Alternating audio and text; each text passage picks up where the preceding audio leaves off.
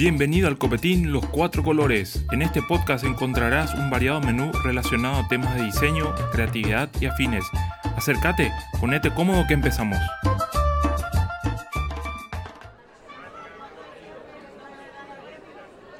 Hola y bienvenidos a un nuevo episodio del Copetín Los Cuatro Colores. Soy Yamil Mansur y en este nuevo episodio quiero comentarte un poquito, como habrás escuchado, el tema o el título de este nuevo capítulo el mejor amigo de un diseñador es el papel.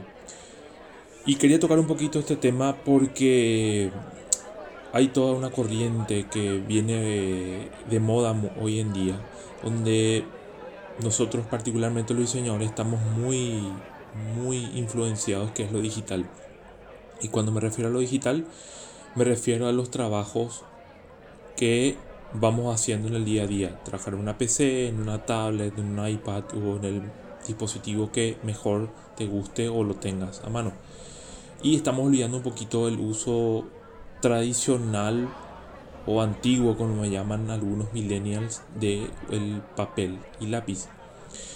Particularmente yo estoy volviendo o retomando ese viejo amor de utilizar el papel y lápiz para los diferentes proyectos que lo llevamos a cabo en i3 Studio, como por ejemplo proyectos de lettering o proyectos donde tenemos que proyectar, vale la redundancia, eh, soluciones de exhibición para diferentes productos que van a ir puestos en supermercados.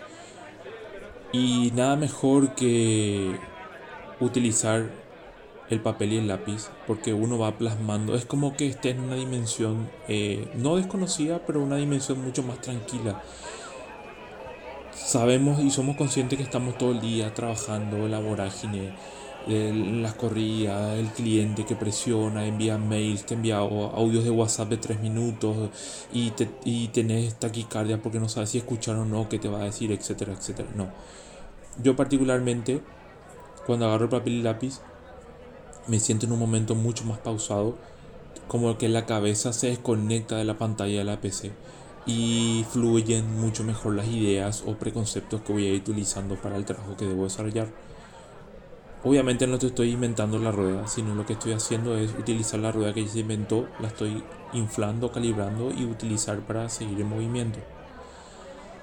Entonces, el papel y lápiz, como te decía hace rato, yo lo estoy utilizando hace muchísimo o lo estoy retomando hace muchísimo tengo un set de lápices de colores que, lo, que, que, están al lado mío para ir dándole color o marcar las líneas o bocetos que de repente creo yo son los que van marcando el camino a seguir gráficamente hablando.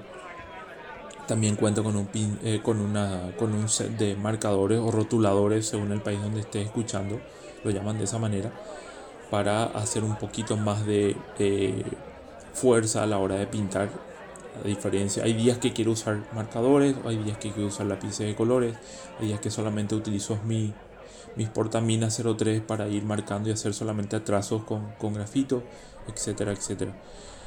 Son las alternativas básicas y te cuento bien, no, no es necesario que si te gusta el dibujo o lo que sea, seguramente me, me darás la razón porque no es necesario comprar los materiales más caros porque todo realmente el trabajo o, la fuerza de tu trabajo va a estar en la idea que tengas.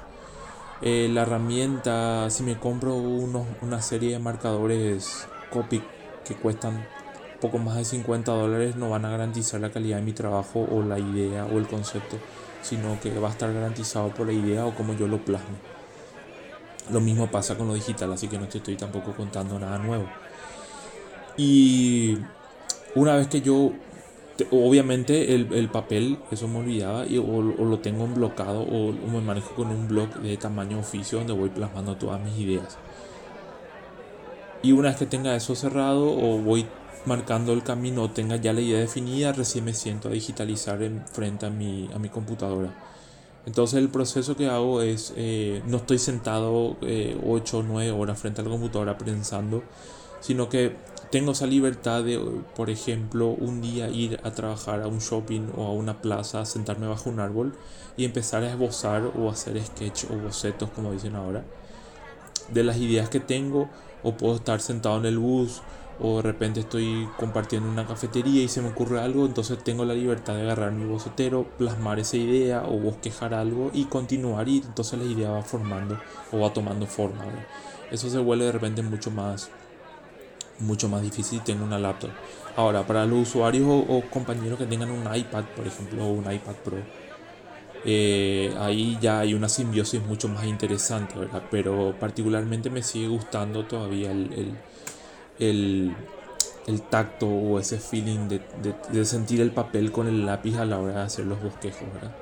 Ahora el día que tengo un iPad Pro puede ser que cambie de idea o parecer, pero eso ya lo veremos y les estaré comentando acá en el copetín. Entonces, em, si ustedes se fijan en nivel global, eh, hay muchísima gente que también se está volcando de vuelta a, hacer el eh, a, trabajar antes en el papel y luego digitalizarlo.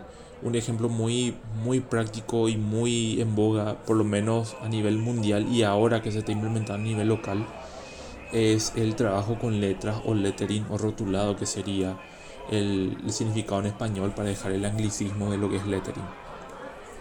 Donde yo o la persona que trabaja en lettering va dibujando las letras y va haciendo el trabajo en un papel y luego lo digitaliza. Y particularmente ahora estamos, por ejemplo, eh, aprendiendo mucho más conocimiento con el libro de lettering, eh, el, lettering a tope de, del, del, gran maestro Iván, Iván Castro.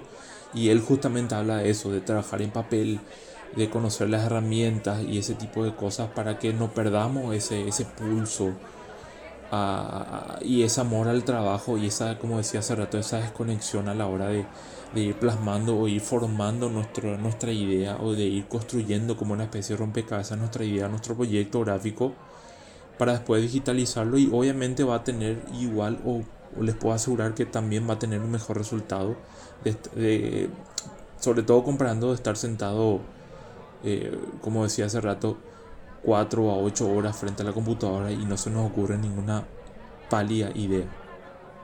Espero hayas disfrutado de este episodio. Me encantaría lo recomiendes a tus amigos, colegas y todo aquel que creas ayudará a servirse de nuestro menú. Ante cualquier duda, sugerencia o comentarios, podés escribir a yamilmansur.gmail.com que con gusto te voy a responder. Esto fue Copetín los Cuatro Colores. Espero te haya servido bien y salgas satisfecho. Hasta pronto.